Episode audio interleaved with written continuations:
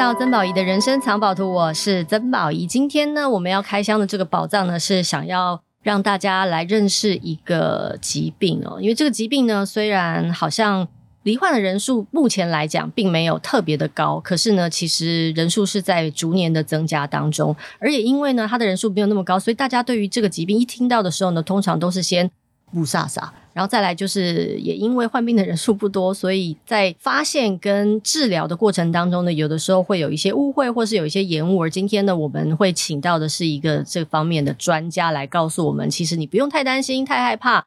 遇到的状况，其实我们就是像圣严法师说的，接受它、面对它、处理它，然后放下它。今天呢，我们要跟大家聊一聊的是多发性骨髓瘤。而为大家介绍到的是台大医院云林分院内科部的血液肿瘤科主任洪玉清主任。主任你好，宝仪姐好，各位听众大家好。主任突然叫我宝仪姐，让我一种不好意思的感觉哦，因为我们通常听到医生的声音都有一种肃然起敬啊？但其实其实主任蛮年轻的，可是在这方面是专家。呃，是。哎，其实我真的蛮好奇的，就是年纪轻轻啊，其实你可以挑。这样讲好像有点功利啦，可是呢，你其实有很多不同的疾病啊，感觉处理的人数会比较多。比方说，我们常常听到，如果跟癌症或肿瘤有关的话，不管是肺啊、肝啊、大肠啊，这些都是在台湾比较常见、常听到的。感觉那个门诊数都是满满满满满的。对于一个医生来说，好像 我要说什么前景一片大好，我这样讲真的好糟糕哦。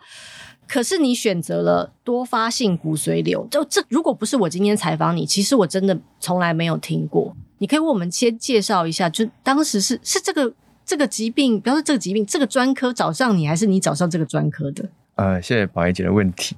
呃，应该说这个多发性骨髓瘤它算是血液肿瘤的其中一种。嗯，那一般其他的，如您刚刚所说的，诶、欸，肺癌啊、肝癌，那个算是固态肿瘤的一种，他们是相对上两种不太相同的领域。嗯，那当初会希望能够选择血液肿瘤的科别，是因为相较于其他疾病，这些。呃，血癌啊、淋巴癌或是多发性骨髓瘤，他们其实在经过适当的治疗之后，他们是有痊愈的可能。对，因为他一听到血癌、淋巴癌，不好意思，我的声音就会变得有点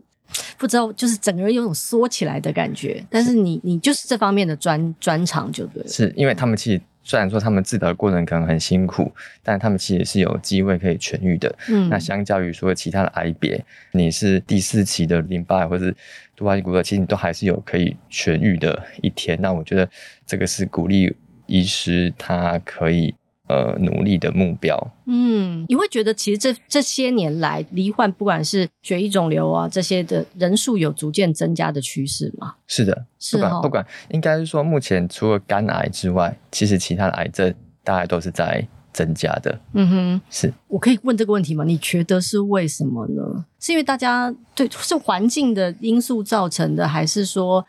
所有人的基因都有改变了呢？还是？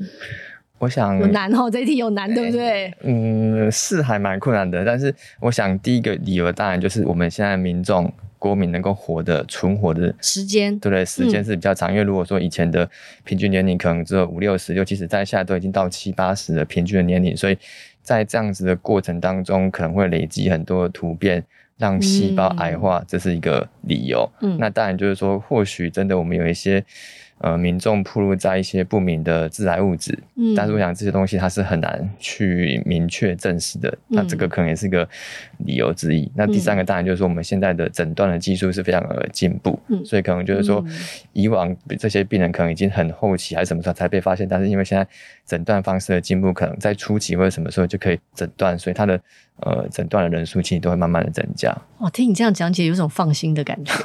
就是因为你讲的蛮清楚，而且很笃定，而且很清楚，就是让我觉得说，如果今天我有什么问题来问你，其实你就会，因为你的语气也相当的平和，你知道吗？就是你会，就是你就是说啊，其实就是这样啦啊，然后而理由很清楚，我会觉得说，哦，一切都是有迹可循。因为民众如果生病了，最怕的就是我不知道该怎么办，为什么是我？可是如果一个医生能够很笃定的为我们分析可能的情况，然后我们有的选择，我觉得大家就会放心很多了。而接下来我们进入的就是今天我们的主角哦，真的这个主角感觉很难缠呢，多发性骨髓瘤。呃，根据癌症登记的资料显示呢，这个多发性骨髓瘤每年新增是七百例的患者，好发于老年人。台湾的离病高峰是七十到七十五岁，而且男生多于女生。我我这样念这个 data 是正确的吧？嗯，是的。OK，多发性骨髓瘤是什么？就是如同刚才宝仪姐所提到，这个癌症它的确是一个呃为数不那么多的肿瘤或者是癌症。那它大概算一算，大概就是占所有癌症的百分之一。嗯，所以它的确就是相当的少见。就是什么肺癌啊、大肠癌啊那些比起来，真的它就是就是占那么少数的一种，没有错。嗯、所以我想，我们也是希望能够呃推广，让大家能够认知这个疾病，嗯、呃，增加它的疾病的诊断跟后续的治疗。那它就是一种，以我们最近可能比较红的，就是那个什么 COVID 什么抗体啊、疫苗啊什么的的议题。那这个多发性骨髓瘤的来源就是。呃，身体用来制造抗体的这个淋巴的细胞，那它叫做浆细胞。那呃，这个疾病就是因为这些专门制造抗体的浆细胞的基因突变，然后变成癌细胞所导致的癌症。嗯，那因为这些呃不受控制的癌细胞、浆细胞，它们我们的造血的系统，所以病人可能会有一些。呃，血液的问题啊，血球比较低，然后或者是骨头的疼痛、骨头的破坏、骨折等等症状。嗯，那也因为就是说，这些原本要来制造有用的抗体的浆细胞，它们制造的出来都是没有用处的不正常的抗体或者是不正常的蛋白质。那这些这些物质、这些蛋白质可能就会导致病人的免疫力比较差，容易感染，然后可能会有一些肾脏或者神经的病变，大概是这样子的一个癌症。哦，听起来好可怕哦。OK，好，你刚刚有讲说，因为其实他的病例数，我们都提到病例数不是很多嘛。我们我们要如何知道？比方说，我我们有有哪些前期的症状是我们可能要多注意的？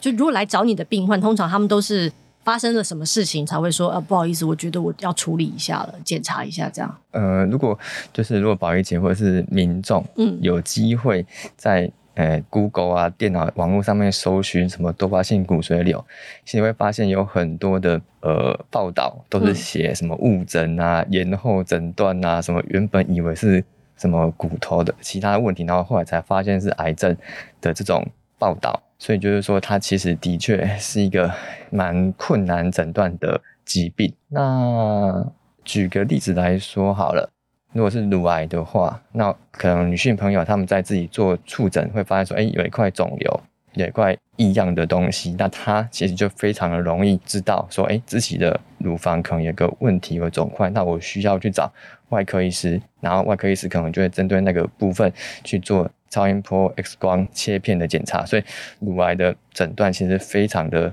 直觉、直观，大家可能看一两次门诊，你大概就可以知道它这个是乳癌。反正切片就有是就是，不是就不是。但是多巴胺骨髓有，如同刚才所说的，它可能会有一些骨头的异常啊，骨头的破坏、疼痛，然后骨折的状况。那因为我现在在云顶服务，那就是说云顶区有很多的老人家，那这些老人家其实很多都每个都嘛腰酸背痛，每个都嘛什么骨头都有点骨刺啊，都有一点点疼痛啊，都有点骨折。那老实说，这些老人家或许他里面有些人是因为这方面的问题，而导致他的骨头的疼痛破坏骨折，但是他可能就啊，我是老化啦、跌倒啦、受伤啦，他们就可能不会在意这个部分。那所以其实我们有很多呃病人，他们都是因为骨头的破坏，然后到最后去什么骨科啦、神经外科啦，然后再做一些检查，才发现说他其实是这个疾病。嗯，所以他某种程度上是跟乳癌比起来，他诊断其实是困难麻烦很多的。所以，通常来到你这边的，很有可能他已经做了一轮的各式各样的检查，然后最后大家束手无策了，才会说会不会有可能是多发性骨髓瘤，然后才转到你这边来吗？哎，的确是。哇，所以难怪你要来推广一下哎，对，要不然其实你知道在转诊转诊转诊，可能这又一下又过了好几年，其实会延误这个治疗的状况哦。是的，好，所以呃，刚刚我提到说，呃，会有一些症状，比方说像呃骨头疼痛，这个是比较具象的这个身体的症状。那好，去检查了，去检查通常有哪些数据发生状况了之后，才会转诊到你这边来呢？像因为你这边有写到说，它有个四大症状叫做 CRAP，哦，可以为我们解释一下吗？它的四大症状的话，嗯，这嗯，这个好像有点专业。总之，它的、啊、不专业，找你来是，我自己讲就可以啦。我要想要怎么解释会比较好？嗯、假设我是老人家，然后你要告诉我说，下面是 crab，crab 的是公哈，就是讲台语。crab 就是它会有个电解质的异常，叫做高血钙，嗯、然后会有一些肾脏的数值的变化，肾功能的损伤。然后还有贫血，还有骨头的问题，然后疼痛、骨折这样。嗯、那直接这四个症状在英文的简写来说，或是 CRAB 就是 CRAB 的意思。嗯，这蛮简单的。我觉得这些就是症状的名词，其实对医生来说是很稀松平常，但是有时候。可能刚才讲那些什么高血钙或者肾功能的损伤，这个有时候一般民众其实他们是很难很难去辨别。对啊，如果说如果我不是这方面，我怎么会知道什么高血钙是什么样子？对，因为像你这边解写到肾衰竭的部分啊，可能因为肾功能受损，会有一些水肿啊、疲倦啊、食欲下降啊、蛋白尿，像蛋白尿这个其实也是蛮具象的啊。然后电解质失衡等等之类的。然后高血钙的话，可能就会有恶心、呕吐、吃不下、脱水、口渴、便秘、腹痛，就是 我的这。我有时候也会有这些问题，怎么会这样？但如果这些都同时发生的话，其实你的警觉性要非常高了。它不只是骨头痛而已，它如果伴随着其他的症状也同时发生的话，其实可能就是一个蛮蛮明显的警讯。对，所以就是我刚才宝仪姐所念过的这些东西，其实这些东西我也常有啊，就是什么便秘啊，还是说什么其他的？是，对，这这个小便有泡泡，哎，没有，什么恶心啊、呕吐啦、吃不下、压力太大，就现在有点压力大嘛，对不对？现在有点压力，对，所以这些症状他们都是就是很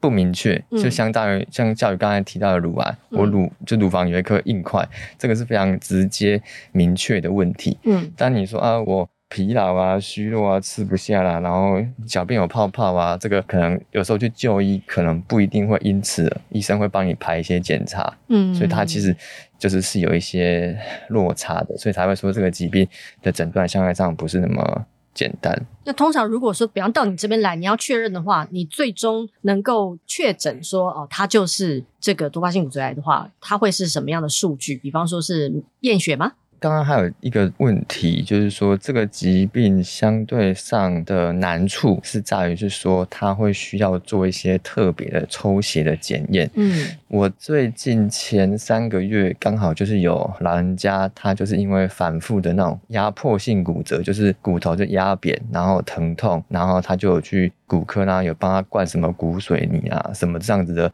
过程可能当初是认为是那种诶、欸、骨质疏松的做一些处理，的一些处理，嗯、然后患者因为反复的发生这样的状况，然后他的儿子就很警觉说，哎、欸，为什么会反复发生这种情况？所以才去 Google，然后说，哎、欸，会不会有可能是这个疾病？然后才来挂我的门诊。但是儿子也蛮厉害的耶。就是做了很多 research 才会知道这个这个疾病，然后才来找你这样子。是，所以很多民众很多很多民众患者可能就是类似这样的表现，就是反复的这些压迫性的骨折而有问题。可是有时候。他的比较困难，就是说他会需要去做一些特定的，呃，不是那么常见的抽血的检测。嗯，然后当我们呃那个抽血的检测发现说他的血液里面是有不正常的蛋白质的时候，那就会有高度的警觉，然后可能就会帮这个病人做骨髓的检查，然后去确诊这个疾病。我突然觉得这一集啊，其实不只是就是身体不舒服的人可能要多注意听，我觉得可能骨科的医师们也要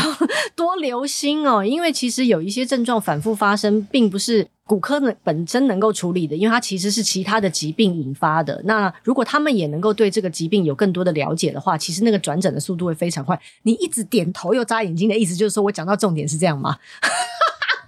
好，这一集我们各大医院让他们能够多多收听，因为其实对于疾病的了解，说实在的啦，就是我们大家都在学习。因为可能如你所说，大家的年龄就是寿命，人生的平均寿命年纪越来越高了，所以有很多我们以前未知的、认识不够多的，慢慢也都在我们的身边发生了。而民众要学习，其实帮助我们的医生们也努力向前走嘛，也大家都是互相帮助嘛，这样大家都彼此了解的时候，其实都会比较快的处理。好，问题来了，因为呢，你我们刚刚提到说，其实这个好发是在尤其是偏老年的男性。那通常他们的照护者年纪感觉也不会太小，就是可能自己本身有点年纪，可能像我这样子的啊。哎、哦，你你想一下，要要怎么回答我的年纪？是不是这个年纪就对了？因为我妈妈也快七十了。好，然后我我也年近半百了啊。那你也可以说，我们这些人还在职场上努力打拼。然后，其实我们慢慢也也也在处理自己自己身体上的状况。所以，对于照护者来说，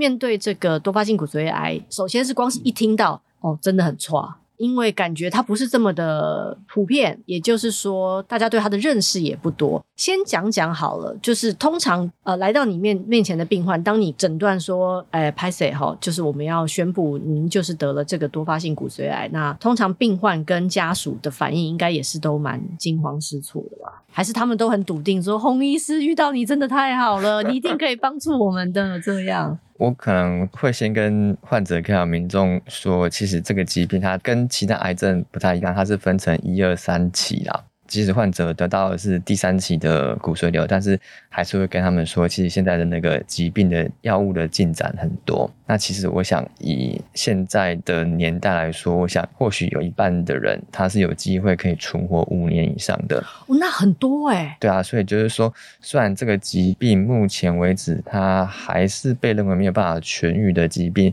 但相较于是说，如果你是其他的癌症，什么三期的啊、四期的啊这些状况，我想。虽然你得到的是一个癌症，但是即使你是这个癌症的第三期，那因为现在药物的进步其实很多，还是有一半的机会是有办法存活四五年以上，甚至有人超过十年或者更久。所以我想得到这个疾病就是认真的治疗。那我想其实还是有很多治疗的空间跟存活的机会。OK，那现在有什么方法可以处理呢？这个地方的话，其实会想要跳开讲一点点其他的方面。好诶，就是说，嗯，其实国际上有很多的治疗的指引，就是国际美国啦、欧洲啊，其实他们是有很多的学会，他们有一些国际的治疗指引。但老实说，在台湾在帮病人做治疗的时候，其实我们都会某种程度上局限于健保的给付规定。嗯，啊，所以就是说，或许有很多。种的药物，但是我们帮病人做这些治疗的时候，其实还是看健保的给付的规定。那我觉得有些东西就是说，其实好像现在比较少去推广这个想法，所以想说，哎，那就趁这个机会，就是说，如果可以的话，老实说，我觉得我们应该要就是，哎，赞成健保费的调整。哦，哇！你真的突然跳很远呢，我吓一跳，我想说你要跟我说什么？应该是说哈，就是说，其实我们的确是有很多新药跟好药，这几年其实进来很多，但老实说，这些药物其实都还蛮贵的。因为以前可能是一些化疗药，相对上比较便宜，但现在都是一些标靶药。这些药物，如果你没有在健保的给付规定，你要自费使用的话，一个月大概都是几万、数十万，甚至百万以上。嗯、那所以就是说，虽然有这些药物，但是我们没有办法用，嗯、因为我们能不能使用这个药物会看健保的给付规定。可是因为健保呃太多的理由，就是说，哎，每个人的年纪都比较大，老人家变多啦，然后各式各样的疾病啊，也有很多医疗的支出，所以就是被人说。他没有办法包山包海，他没有办法把所有这些国际的新药都给患者用健保的名义去给付，所以病人就势必要么就不能用，要么就是自费啊。我觉得好像比较少在讲这个部分，可是我觉得以医师的立场，明明就是有这么多药，但是我就没有办法开这些药给病人，我会觉得有点遗憾，所以才会说，如果可以的话，我们当然是希望能够有更好的健保的资源这样子。因为毕竟你是在第一线的哦，所以其实你在在治疗的过程，或者是说在诊断的过程当中，一定也是会遇到很多患者跟患者的家属跟你说他们的困境哦。这也是同时整个医疗体系的某一个困境。所以刚刚你你那个呼吁虽然说有点不要说跳痛啊，就直接就给他跳到一个蛮蛮蛮蛮根本的问题，但是的确，我觉得你也反映了一个状况，就是因为你就是在第一线嘛，他们就是会跟你说怎么办。那你也没办法，就是总不能都是医生掏腰包说我有药啦，但是我送你吗？不可能嘛？那这样你的薪水根本也没办法，没办法支付啊！他又一直点头给我眨眼睛。哎、欸，那个有的药都很贵，都几十万、几百万。对，一个月、这个、一个月一个月，还不是说你吃了一次、付了一次几百万就可以处理了？那这样子的状况之下，就会变成没有钱的人没有办法生病的状况了。会有一些差别啦。当然，在现在在这个疾病来说，它的给付的药物是有增加的，但是它某个程度上还是会遇到一些极限，嗯、所以只是说能不能自费，还是会有一些差别。OK，好。好，先就怎么先跳脱一下，因为这个东西是一个体制的的问题啊。那当然，如果今天我们有机会能够呼吁了，如果更多越来越多的医生也意识到这样的状况，我们大家可以慢慢让这个声音越来越大的话，其实可能状况就会有所改善。总不能叫药厂便宜一点，我不知道可以叫药厂便宜一点吗？啊、哦呃，会有一些，对、啊，会有一些困，嗯嗯，对，我们他他们当然也是，也不是慈善事业，他们还是、哦、还是有他们应该要，因为对啊，还是有他们需要存活的手段啊，嗯、我们也不可能一直这样子无止境的叫他们无偿的开发新药，然后提供大家使用。好，这个的确的确是一个蛮困难的状况哦。那我们回到回到一个目前我们现在还能够处理的状况好了，就是如果今天真的有病患来确诊了多发性骨髓瘤这样子的状况，目前有什么的选择可以让他们就是继续往前走呢？嗯，目前的话，其实呃和其他的癌症其实不太一样，在突发性骨髓瘤的治疗期，现在几乎几乎都不是用化疗药物，是什么东西？几乎都不是化疗，化疗哦，不是化疗，对，几乎都不是化疗，绝大多数的这些治疗都是一些呃标靶的药物，所以就是说，嗯。欸、用吃的。吃的或者打针，打针也有，对对对，打、okay, 口服点滴的或者是皮下的注射，嗯，所以通常诶、欸、这些标靶药物就不用担心说什么恶心啊、呕吐啊、黏膜发炎啊、什么掉头发啦啊之类的这样子的症状，所以其实现在的这些各式各样的标靶，其实是给患者很多治疗上的方便，还有治疗的疗效。嗯嗯嗯嗯，这就是太贵。呃，如果你要。对，如果没有健保的给付的话，那个都是不小的负担。OK，好，那你可以讲一下有希望一点的事情吗？当然，就是回到我刚刚所提到的，就是说，虽然这个疾病可能是第三期，但是其实它还是有一半的人以上，它是有机会可以存活五年以上的。嗯，那这些东西当然就是来自于说，刚才提到我们有很多的呃给付的药物。嗯，对。那刚刚会讲提到那段，只是因为我们希望可以做得更好，提供病人更好的治疗，或者是说。能够更延长他们的不管是生命啊各方面的那个，所以刚才才会提到这个部分，那就是还是有很多不错的治疗效果。嗯，还有什么其他的事情可以做？除了吃药之外，就比方说照护者，照护者要多注意哪些东西？比方在生活上啊，日常生活上饮食上的调整吗？或者是说，还是其实只要吃这个药就是仙丹了啊？吃完了之后，他还是可以照旧过他的日子，然后照个不为这样子呢？呃，刚刚提到就是说，这个疾病可能会让患者有一些骨头的问题。嗯，我自己就有一个病人，那他当初就是用骨头的断裂或者是骨折来表现的。那他那个大姐哦，可能比较辛苦，就是说他那个胸部的脊椎骨骨折，然后两只手的上臂、前臂，然后两只脚的大腿跟小腿，他们其实骨头大都很断光光。他是跌倒吗？没有，他就是他可能没有跌倒，可是因为这个疾病本身就会导致骨头的破坏。OK，所以他就变成是说，他在当初刚治疗的时候，其实他都是只能够卧床。嗯，所以他只能够卧床，然后就是都要什么救护车啊，用床来做接送这样子。嗯，那后来他他终于下定决心要做治疗的时候，就是也是刚刚所提到的，还是一样，就是在呃健保可以给付的范围内，帮他用一些。口服啊，皮下注射的标靶药物等等的，那后来其他就是可以，呃，骨头就慢慢的恢复，然后原本他可能是要诶、躺床的，变成是说他可以坐轮椅。或者说他甚至是可以，或者是甚至是可以站起来，然后走一小段的路，那他就不用再跟之前一样，需要他的家属帮他拔屎拔尿啊，或是帮他翻身啊，或者是干嘛？他可以，他甚至还可以帮帮他的家人带小孩这样子。哦，那其实是很大的进步诶。那请问从他来找你到他现在已经可以帮家人带小孩，这中间要经历多长的时间呢？当初的治疗大概半年左右吧。半年其实没有很长诶。半年其实没有长，其实蛮神奇的耶。你觉得你做对了什么事情，跟你觉得他做对了什么事情，还有他的家人做对了什么事情，这个是我蛮想知道的。嗯，你做对的事情就是来上我的节目。对，但 对嘞，做对的事情就是给他当时候健保可以给他的最好的治疗，然后就是鼓励他。要来住院，要来打针，嗯，然后病人做对了什么事情，大家应该就是很乖，终于愿意要做治疗。对，对，因为他一开始可能就是也是五十几岁的大姐，然后他可五十几岁其实很年轻哎，因为之前不是说七十几，我还以为离我们很遥远。那五十几也是有相对年轻的患者了。OK，所以所以其实不要说觉得你在七十岁以下，你就是一个可以高枕无忧的那个感觉了。OK，好，明白了。因为他其实这中间有排斥一下下，就是说他也不想要做治疗，所以他其实中间有一段刚诊断的时候，他就是不想要接受治疗。那后来他真的是全身骨头都断光光的时候，他就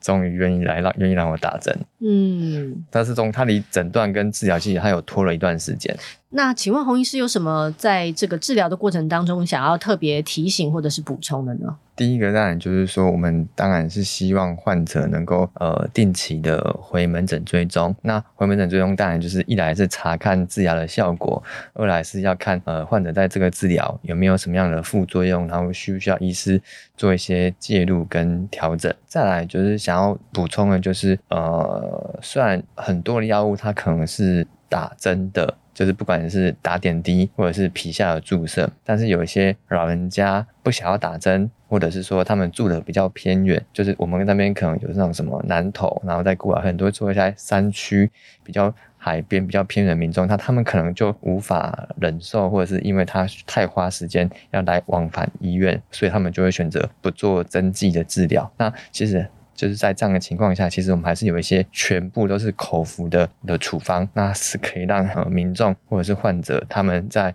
呃回诊的部分比较不麻烦，比较轻松，然后可能一个月回诊一次会是比较轻松的情形。所以就是说我们在帮患者开药物的时候，都会看民众患者的需求，然后来做相对应的调整。所以这个部分不管是家属或是患者，其实也不用担心。其实我蛮好奇的，通常像病人生病了，会拒绝接受治疗，会因为什么原因呢？因为我有点不太，就是生病了，就是应该要接受治疗，这是不大家都觉得是理所当然的。他在抗拒什么？他觉得标靶很可怕，还是说他觉得你知道？因为有些像有些人可能会觉得说，哦，我不做侵入性的治疗等等之类的。他他的他的考量是什么呢？他不喜欢你。啊，应该还好，应该还好，应该还好，应该还好。嗯，因为我以前住院医师的时候是在台北，就台台北台大训练的，然后后来到云林去服务。那我觉得，其实，在相对上比较乡下的地方，民众的就医的习惯会不太一样。就是以前都觉得说，在台北根本不可能会遇到那种就是不看病的，他要么就不看你，然后去看别的医师。那通常不会说就完全就是不接受治疗。所以我觉得在区域不同，在不同的区域，其实他这些民众还是会有一些各自的想法。那他们可能就是说，哎，虽然我觉得他们都很年轻，在我眼中大概七十五岁以下都是年轻的，可他们都会觉得说，哎，自己的年纪比较大啦，然后。呃，觉得自己身体没有什么事情，所以不想要治疗，又或者说不希望因为自己的问题造成家里面的负担。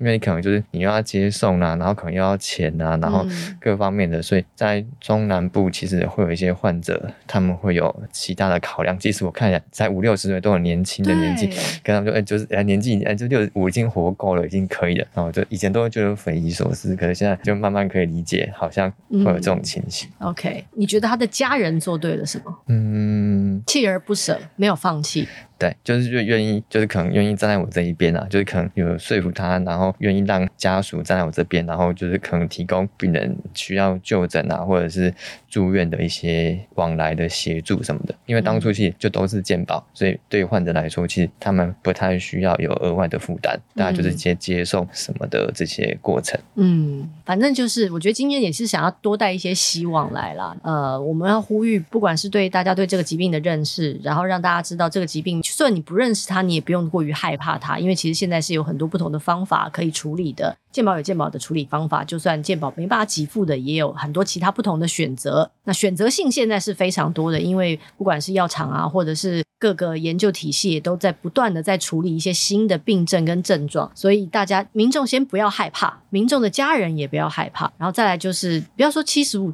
就现在七十几岁我都觉得很年轻，就是我看到七十几岁，你知道现我们家有有一些就快七十岁了，也是都游山玩水啊，开心的不得了。我常跟他们说，你们的好日子真的才要刚开始呢，真的就是以前可能你会为家人活啊、为孩子活，可是现在好不容易你应该要开始为自己活了，你怎么可以这么快的就？随随便便的，好不容易得到这个身体，就是说说说，呃，时时间到了，可惜啦，我觉得可惜，人生很难得啦，然后好好珍惜，因为还是有很多不同的选择在在这里的。而最后，你有没有什么东西想要提醒大家的？就是有没有什么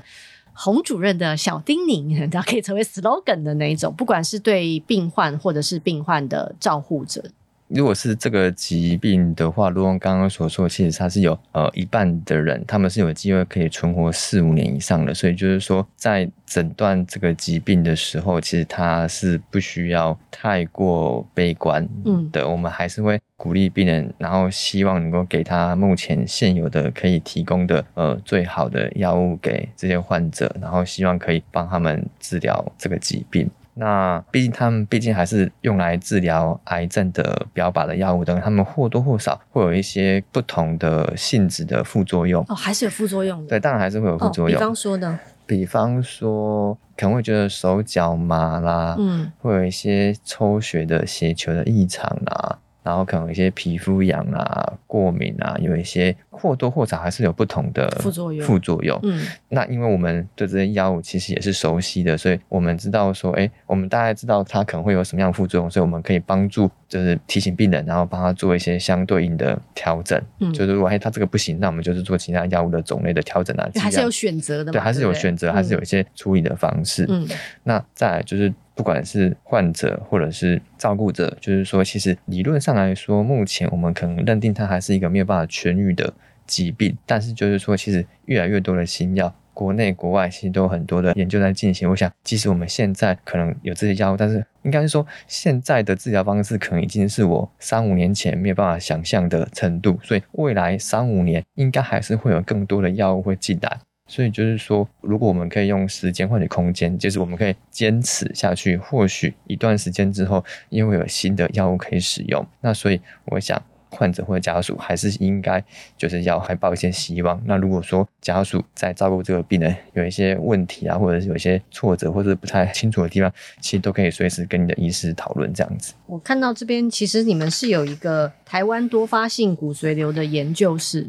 是有些资讯是可以透过这个研究室来得到的，对不对？对对，就是我们那个台大医院的黄胜益医师，那他是就是算是国内治疗这个疾病的权威。那其实就是说。他有想要结合一些各方面的一些公司媒体，希望能够让这个资源能够更加的庞大，然后希望，然后可以利用各种方式，然后增加民众的注意力，然后提供他们更多的资讯。那这个部分我们会在后续努力。嗯，所以这个它会有一个网站吗？或者说，其实你只要上网 Google，对，台湾多发性骨髓瘤研究室，就有更多的资讯在里面。对对对，是的，可以上网搜寻这个这个台湾骨髓瘤的研究室没有错，我们会在我们会在呃，你也会在上面吗？哎、欸，好，是你会直播或是？哎、欸，我们会有一些文字跟影片的，会有一些文字跟影片啊，啊，所以我们希望后面可以让这个网站的资源能够更丰富，提供民众更多的帮助，这样子。今天呢，真的非常谢谢洪主任。